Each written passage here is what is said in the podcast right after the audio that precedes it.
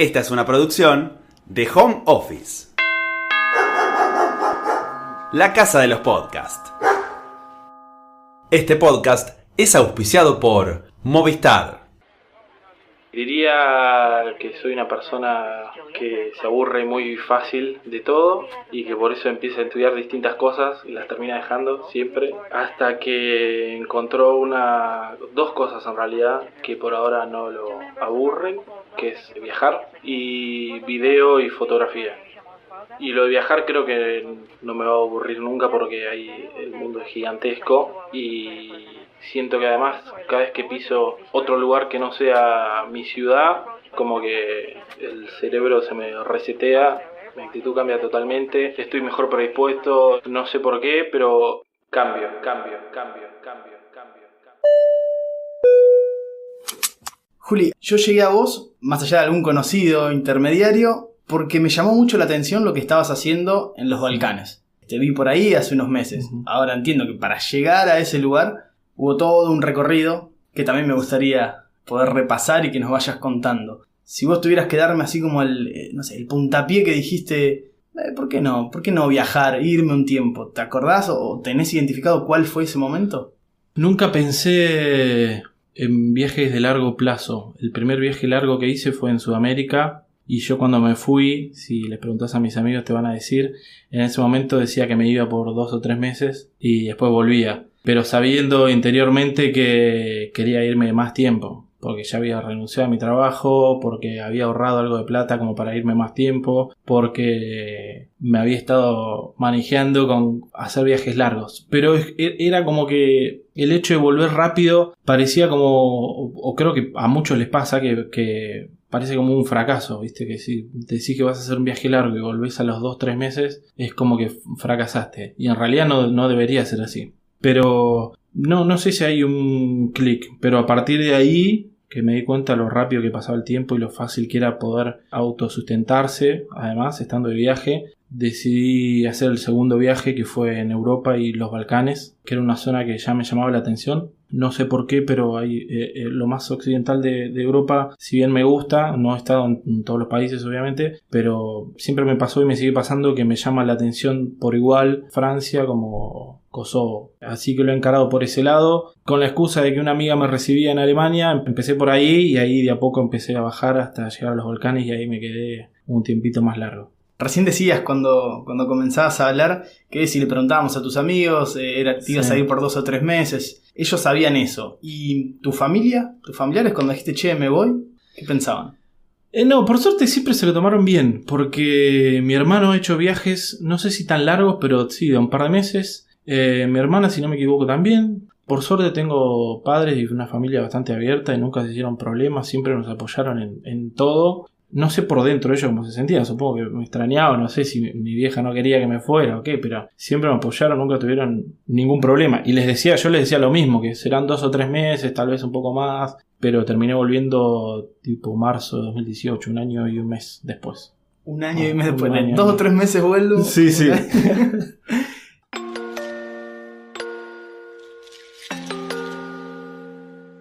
Decías cuando, cuando comenzabas que te llama la atención de la misma manera ir eh, a París que ir a Eslovaquia. Sí. O a Kosovo. Eh, ahora quiero que me empieces a contar un poco de, toda esa. romper el bloque de Yugoslavia y bueno, vamos a empezar a recorrer eh, uno por uno. Arrancar por donde vos quieras. Bueno, y yo a Kosovo no, no, sé por qué siempre me había interesado un poco en la historia de Kosovo, qué, qué es lo que había pasado, porque yo era uno de los que decía esto es Kosovo, ¿viste? Cuando todo que es un quilombo, está todo desordenado o lo que sea. Y en un momento dije que esto es muy prejuicioso, ¿qué sabemos cómo está Kosovo actualmente, viste? Y aparte tanta guerra y qué sé yo, y la historia de, Tito, eh, que si era querido, que si no era querido, que viste que hay mucha confusión con los regímenes comunistas, con los socialistas, viste, cada lugar es un mundo. Entonces era una zona en general que me llamaba mucho la atención. Y entré por Croacia, que al final es el país que más terminé queriendo, porque es el que más estuve, que más amigos me hice. Pero la verdad que me he sorprendido con, con todos, ¿viste? Con la amabilidad de todos. Por un lado tenés eh, esto que te digo, Croacia, que es hermoso, que es el más turístico, pero es más difícil entrarle a, lo profundo, ¿viste? Al, alma del país, digamos, ¿viste? Porque no es lo mismo que estar en un pueblito o en Bosnia eh, o en las afueras de Sarajevo charlando con alguien que estar en una playa en Croacia donde te cobran no sé cuánto para, tomar un trago, lo que sea. Era un poco más difícil entrarle en ese sentido, pero bueno, me terminé haciendo más amigos ahí en Croacia, entonces eh, es el país que, que más me quedó a mí. Bosnia también, que es el que más lo ha sufrido, que es el, uno de los más fuertes para visitar, que todavía en muchos lados, pero especialmente en Sarajevo es muy fuerte estar ahí, creo que es uno de los lugares que yo más recomiendo ir si, te gusta la historia, porque, bueno, porque todas las marcas de la guerra se siguen viendo, porque es una ciudad que estuvo sitiada como tres años, recibiendo balazos de todos lados, bombas, eh, es un pueblo muy sufrido, es multicultural literalmente, te cruzas mezquitas, sinagogas, catedrales eh, ortodoxas, católicas, de, todo. Bueno, y aparte las etnias, viste, tener los bosnios que son bosnios, los bosnios que son serbios, étnicamente serbios, los bosnios que son croatas, esto es un lío. Y es un lío para entender. Pero la cosa es que son vecinos que por ahí tienen distintas creencias, lo que sea, que se llaman bárbaros, pero que hace 20 años se estuvieron cagando a tiros, capaz, viste. Directamente algunos entre ellos, que después se mudaron, porque obviamente no, no es algo común, o, qué sé yo, historias, una amiga que me hice con la que me quedé en el hostel que me contaba que de chica la vecina serbia les había dicho a ellas que se fueran de la casa porque los serbios tenían la orden de ir y matar a todos los musulmanes, ¿viste? Y como que esas, esas cosas, ¿viste? Que no, no podemos entender nosotros, por lo menos los sudamericanos que no hemos tenido guerra ni mucho de ese tipo o no hemos tenido tanta como ellos ni hace tan poco tiempo. Después Serbia no he estado, confieso que Serbia eh, no es un país que en un principio me haya caído muy bien, porque en general todos estos países de la ex Yugoslavia, todos tienen una relación medio tirante con Serbia, porque todos los que se quisieron, separar fueron bombardeados por Serbia en general. No todos, pero, pero casi todos, salvo Macedonia y Montenegro. Claro, eh, para poner también un poco en contexto, cuando era la antigua Yugoslavia, Serbia funcionaba un poco como el epicentro, como el centro de todo lo que nucleaban a todas estas etnias. Que nada, que obviamente un día para el otro les dijeron ustedes son Yugoslavias y ellos estaban ahí como mirando, no, pero yo tengo mi costumbre, yo tengo mi idioma, mi religión. Bueno, júntense. Y después, obviamente, pasó todo esto. Y mm, esto que vos decías recién de los croatas que te costaba por ahí llegarles, puede que también tenga que ver con, esta cosa medio como de cerrarse por el tema de la guerra. O sea, se, siente mucho esa cosa con el serbio, sobre todo entre croatas y serbios. Sí, sí, sí. Eh, yo he visto mucho en Europa en general y en los Balcanes en especial que, no sé, que algún gesto de otro no les gusta y, te dicen, eh, lo que lo pasa que esto es el esloveno, que son así porque no sé qué, o lo pasa, uy, ahora vienen una pareja de serbios, viste, y todo así, como con prejuicio y no tanto al mismo tiempo porque tiene una relación medio así. Pero eh, es cierto lo que decís, el epicentro de Yugoslavia siempre fue Belgrado, que es la capital de Serbia, y todo el poder militar siempre estuvo también en Belgrado, en Serbia. Y ha pasado mucho eso. Lo que pasa es que, por lo menos lo que te contaba de Bosnia, que es el que más lo ha sufrido, también estaba, si te fijas en el mapa, tenés Serbia, Bosnia y Croacia, que son los tres que más se han bombardeado, eh, por lo menos en ese momento, del 91 al 95 más o menos, y ha quedado como en el medio, es el que menos poder militar tenía, y además lo que pasaba era que había muchos serbios dentro, viviendo dentro de Bosnia, entonces si Bosnia se separaba, eran muchos serbios, era como, es todo un tema muy difícil de entender, pero la cosa es que pasaba eso también. El mayor poder militar lo tenía Serbia, que también ha intentado bombardear a Eslovenia que fue una guerra que se llama la guerra de los 10 días, que duró 10 días porque Eslovenia lo bancaba en otros países y porque ya era la entrada de Europa a Europa, digamos. Entonces nadie quería tener una guerra tan cerca. Y además en el medio lo tenía Croacia, era como más complicado. Macedonia se independiza sola en el 91, dice nosotros nos separamos y nos separamos, que también es medio el país más distinto que vivía los otros. El idioma es parecido, pero es una mezcla,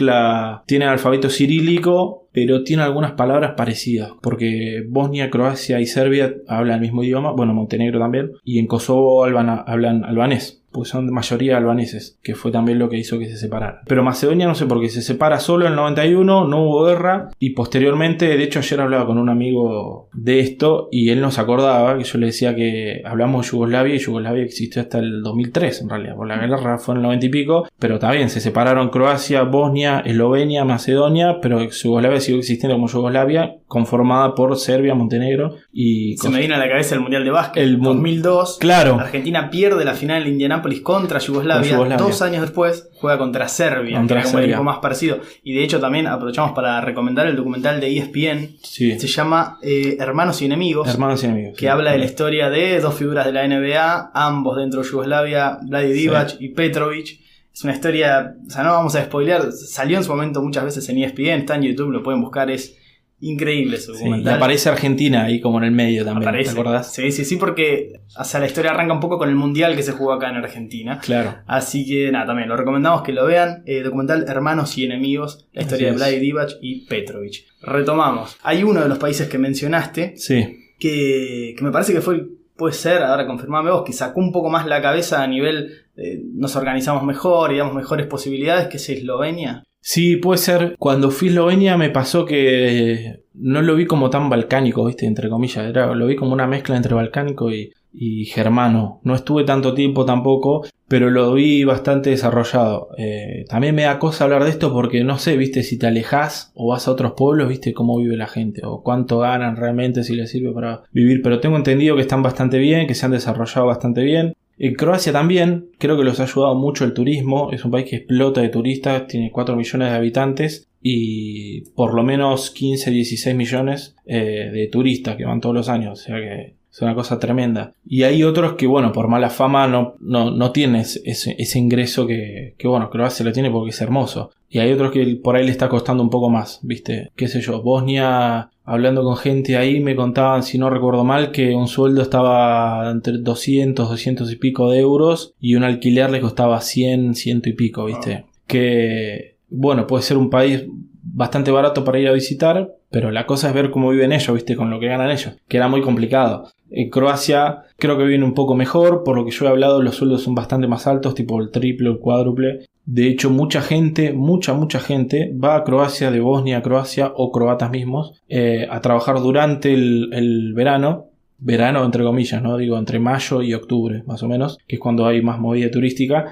Y eh, con lo que ganan ahí viven el resto del año sin hacer nada. Me he hecho amigos, de hecho, que hacen eso, de, bosnios que van a, a laburar a la costa, a Croacia, y se vuelven y pasan el invierno sin hacer nada. O sea que, que se, se puede ganar bien. Y después hay otros que Serbia no, no, no, no sé decirte bien. Hay otros que por ahí la están sufriendo más, como Kosovo eh, o Macedonia. En el caso de Kosovo, lo que tiene, al igual que algunos países de la zona, es que muchos jóvenes están yendo. Están teniendo como menos fuerza de trabajo, en ese sentido les cuesta un poco. Que es lo mismo que le pasa a Croacia en realidad. Muchos de Kosovo, Macedonia, por ahí se van a laburar a Croacia porque hay más trabajo. Y muchos jóvenes de Croacia se van a Alemania, Suiza, se van a otros lados. De hecho, la población de Croacia ha caído. Eran 4 millones y ahora son casi 4, 3 y pico. Pero bueno, por lo menos te puedo decir que Kosovo lo he visto mucho mejor de lo que yo pensaba. Eh, no he visto, viste, marcas de, de la guerra como he visto en, en, Sarajevo, ¿no? En Bosnia, que todavía se ven fácilmente todos edificios tiroteados y cosas así, viste.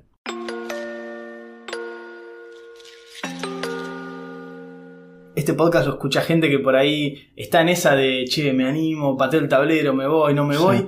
Pero también lo escucha mucha gente que dice, bueno, yo no, no estoy para irme, porque o no es para mí o, o no es este el momento, pero por ahí tiene la chance o la suerte de poder irse de vacaciones. Si tuvieras que recomendar uno de todos estos lugares de los Balcanes, ¿cuál sería? Eh, a ver, yo creo que depende de lo que quieran hacer, porque si quieren ir a hacer playa o relajar, les voy a decir Croacia. Eh, si les... Es más, si Sí. querés podemos pensar así, imagínate que vamos en mayo, porque Sí. es una linda fecha, no es temporada alta que te van a matar, que hace mucho calor, que explota Sí. la gente, y está lindo, mayo, septiembre son como dos, dos Sí. puntos lindos. Tres semanas, poner. ¿Cómo nos organizamos? Eh, a ver, bueno, si les gusta la playa, directamente Croacia. Yo me voy ahora en mayo y mayo tiene muy buen clima. De hecho, abril, mayo, yo recomiendo ir en esa época. También septiembre, octubre. Yo eh, diría de ir a... Porque yo, yo no soy fanático de las playas, pero sé que a mucha gente le gusta. Entonces te, te tengo que poner un, poco de playa.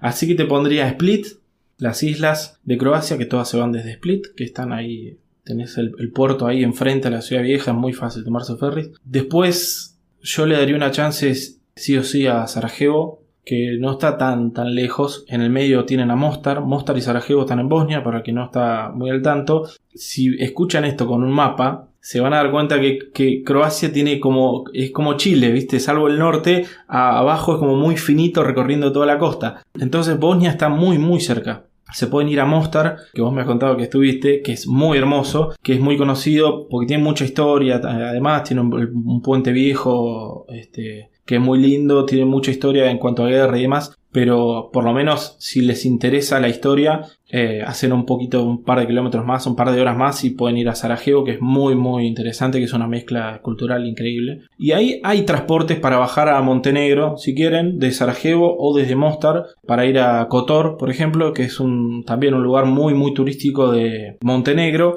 y más o menos con el mismo, mismo tipo de, arquitectura y de onda que eh, Dubrovnik, como el sur de Croacia, pero por ahí un poquito menos explotado. Pero toda esa parte de, Montenegro por ahí puede ser más barato que Croacia, tiene playas muy lindas también y pueden volver a subir. O sea, como, como hacer como una vueltita, viste, de split hacia adentro de Bosnia, bajar a Montenegro y después volver a subir por la costa, pueden pasar por Dubrovnik también y volver hasta Split. Lo pongo como, como lugar centro de Split porque tienes aeropuerto, tenés un puerto para ir después a Italia, viste, es como más fácil, viste. No, y además el recorrido ahí que, que armaste, lo iba pensando, se puede hacer en auto. Sí, sí, sí, ni hablar. Sí, sí, sí, ni hablar. Y no, es- no, y no es tanto. Aparte, yo cuando fui a Mostar, fui dos veces y creo que eran tres horas y pico, una cosa así, no es tanto. Y, y Sarajevo creo que serán otras cuatro, una cosa así. No, no, pare- parece mucho, pero eh, son países chiquititos, digamos. Hacer todo ese recorrido de hacer, hacer la mitad de Argentina, así que no, no, no, es, no es mucho.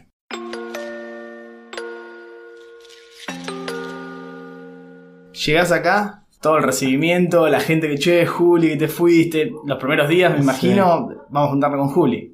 Sí. Segunda semana, tercera, y cada uno, dependiendo un poco de la fecha en la que hayas vuelto, por ahí fin de año es un poco más amistoso con los que vuelven, pero si te agarran en medio del año es como, bueno, cada uno vuelve a su, a su A la suya, sí, totalmente. Es todo, un, todo un tema con los viajeros eso. Lo he hablado con muchos amigos que me dicen que viajando y a todos les pasa eso, que vuelven, se juntan con amigos, porque esto pasa más que nada con los amigos. Y después llega un momento que todos están en la suya, haciendo sus cosas, obviamente, eh, en su rutina, en sus trabajos, en, en su- sus problemas, en su cotidianeidad. Y vos como que te seguís sintiendo medio medio solo de alguna manera, ¿viste? Porque estás a otro ritmo, volvés muy diferente siempre, sobre todo en viajes largos. Entonces, sí, cuando volví estaban todos en la suya y vos como que te seguís sintiendo, ¿viste? Medio como a destiempo. Es medio raro. Una de las chicas que participó de la primera temporada me dijo en su momento, para mí fue muy importante ocupar la cabeza, conseguir un laburo rápido de lo que sea. Como para Sí. no quedarme en esos días, viste, ahí con, che, volvieron todos a la rutina y yo Cuando, quedaba. cuando volvió. Cuando volvió, sí. Sí, eh, bueno, yo tuve la suerte de que el, el trabajo que, al cual había renunciado necesitaban gente. Entonces volví al mismo trabajo, que era una especie de vinoteca que venden bebidas y qué sé yo, y que es un trabajo de medio tiempo. Bueno, así que pude conseguir trabajo dentro de todo rápido, que me sirvió también para ocuparme la cabeza, viste, para, no- estar sin hacer nada. Aparte necesario, porque no, no, no volví con mucha plata que digamos, pero después le volví a hacer lo mismo porque a los ocho meses también me empecé a ahorrar y ahorrar todo lo que podía y a los ocho meses le volví a renunciar y me fui. Así que esta última vez ni les toqué la puerta porque ya, sospechaban que me iba a volver a ir, que de hecho ahora me voy de vuelta, así que... Cuando te fuiste la segunda vez ya para Europa, no hubo promesa de, che, vuelvo en dos o tres meses. Fue como, me voy. No, no, ni hablar. Fue, me voy, no sé cuánto tiempo. Como que no me atajé, digamos, no puse escudos ni nada. Sabía que, que en la zona Schengen eh, de, de Europa, que es la parte, porque mucha gente se lo confunde, ¿viste? La, Explícalo, la- dale. la, la Unión Europea es una cosa, es como un acuerdo más político-económico, a la cual pertenecen muchos países de, de Europa. Y otra cosa es la zona Schengen, que es el acuerdo migratorio por el cual no hay fronteras internas. Entonces vos podés pasar de España a Francia, de Francia a Alemania, de Alemania a Austria, sin que haya ninguna aduana, o por lo menos sin que te sellen, puede haber controles, pero sin que te sellen el pasaporte, ¿no? Y eso es la zona Schengen, a la cual algunos países no pertenecen. Por ejemplo, los países del este o Croacia, algunos países de estos no pertenecen. Entonces yo sabía que estaba en la zona Schengen, que todos tenemos tres meses para estar y después tenés que salir. Entonces ahí dentro no pensaba tanto en la plata, sino en los tiempos, ¿viste? Bueno, yo sé que tengo tres meses en Europa como para visitar, después tengo que salirme, para algún lado me tengo que ir. Y en un momento se vio que estaba trabajando, estaba haciendo un voluntariado en realidad en Eslovaquia y me pasaba esto. Bueno, al norte está Polonia, al este está Ucrania, al sur está Hungría, para algún lugar tengo que arrancar, ¿viste? Y bueno, se, se dio que había una chance para trabajar en Croacia por medio de una amiga. Esto fue el año pasado. El año pasado, sí, yo me fui en diciembre y este trabajo en Croacia era para el verano europeo, de más o menos mayo junio. Pero ya en marzo yo me tenía que ir de la, de esta, de la zona Schengen. Eh, entonces me dejaron ir primero a hacer un voluntariado, que es no pago, es un trabajo no pago de, medio tiempo, que en general te dan comida o te dan muchos otros beneficios. ¿Y cómo accediste al voluntariado? Por lo mismo, esta amiga me había pasado el dato de este, de este tipo que era el dueño de, de este hostel y me dijo, bueno, la, no tengo plata para pagarte porque casi no hay gente, que la verdad no había gente en el hostel, pero si querés podés venir a trabajar en el verano y ahí sí, viene, mucha gente porque Croacia explota en el verano, entonces ahí sí te puedo pagar, pero si querés venir antes en abril, si querés podés hacer de, voluntariado. Y en efecto, fui en abril y estuve todo abril ahí y ahí no me pagaban, pero bueno, tenés el beneficio de que te dan hospedaje, tenés una cocina para cocinarte, muchas veces estaba solo porque casi no había nadie y después me fui a recorrer por otros lados y después volví para, para trabajar a Croacia de vuelta.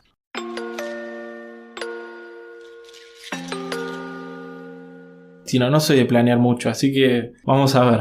Pero me parece que lo que sí tuvo una especie de plan, o me imagino por lo menos la idea, ¿no? Que llegó y dijo, che, ¿por qué no hacer esto? Es Mapamunditis. Sí, exactamente. ¿Qué es Mapamunditis? contame cómo se te ocurrió y Yo dije, ¿qué eh, haces ahí? Tengo ganas de contar más o menos por dónde voy, qué hago. Muchos, viste, tratan de contar el, lado B de, los lugares para tratar de ser eh, auténticos, viste, o para no mostrar lo que muestra todo el mundo. En parte, por un lado quería hacerlo y por otro lado me parecía medio injusto en ciertos países. Pero bueno, dije, quiero contarlo por dónde voy, qué sé yo, lo que me gusta, lo que no me gusta. Eh, entonces me hice, lo empecé a contar en mi Instagram. Dije, bueno, el Instagram es una buena plataforma porque vos podés subir la foto que quieras, contás abajo. Y no soy muy bueno para escribir, nunca fui muy bueno para escribir. Y siempre pensé que escribiendo, mandándote mensajes con amigos, con gente, viste, que no se termina de entender bien el tono con que decís las cosas, la manera que lo decís. Y la mejor manera es hablando, mano a mano o por video, que te lo cuente alguien. Entonces dije, bueno, me abro un canal de YouTube, ya tenía una cuenta y empiezo a hacer videos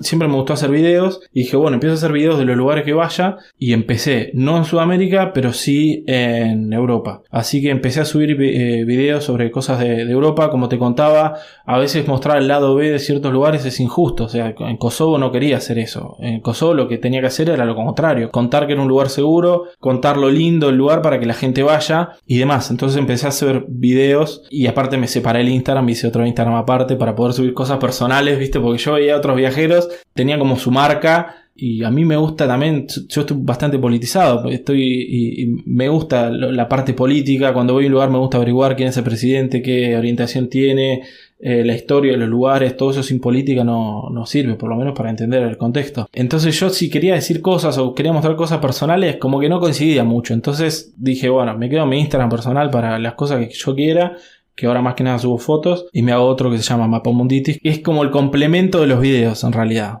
Porque con los videos por ahí tardan un poco en salir, trato de sacar uno por semana, ahora me, me atrasé un poco. Y así que tengo lo de los videos en Mapamunditis, que pueden pasarse cuando quieran. Ah, Así te encontramos en YouTube como Mapamunditis mapa, separado. Mapamunditis, claro, es como lo saqué de un video que vi en YouTube justamente de un viajero que hablaba de esto, como la Mapamunditis, como la enfermedad por el mapamundi, viste, por los mapas, de, la intriga de ver un, lugar en el mapa y decir cómo será, qué sé yo. Así que estoy de la misma manera en los dos lados. Creo que en, YouTube me quedó separado. Te quedó separado, sí. Mapa, Munditis, No, me dejó ponerlo entero. En Instagram, arroba Mapamunditis. Y en Instagram, Mapamunditis, exactamente, y ahí voy contando este, cosas. Así es.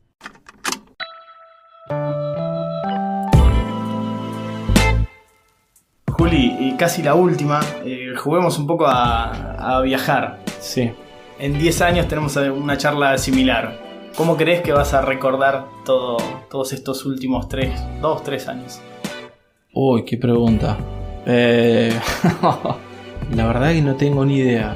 Yo cambio tanto que no, no sé. Yo miro a mi yo del pasado y me avergüenza un poco muchas veces. Eh, no sé, veo cosas del pasado y, digo, qué tarado este pibe. Las cosas que decía o cómo las decía, no sé. No sé, me, da, me, da cosa, me daba cosa, incluso me da cosa ahora verme. Así que en parte por eso empecé a ser un poco más, más callado, si se quiere, a tratar de escuchar un poco más. Pero bueno, lo, así que los videos es mi manera de, de soltarme un poco. Eh, espero que viajando, eh. viajando o habiendo viajado muchísimo más de lo que lo hice hasta ahora. A veces me dan ganas de establecerme un poco más y estar más estable en algún lado porque también se extraña eso. Porque muchos amigos me han dicho de que admiran eso de poder renunciar a trabajo, irte de viaje y qué sé yo, pero por otro lado la, es también es inestable, ¿viste? A veces se extraña un poco la estabilidad. Así que no sé, o, así que o si estoy estable o no, es que sea con muchos viajes eh, en el lomo. Gracias, Juli. De nada.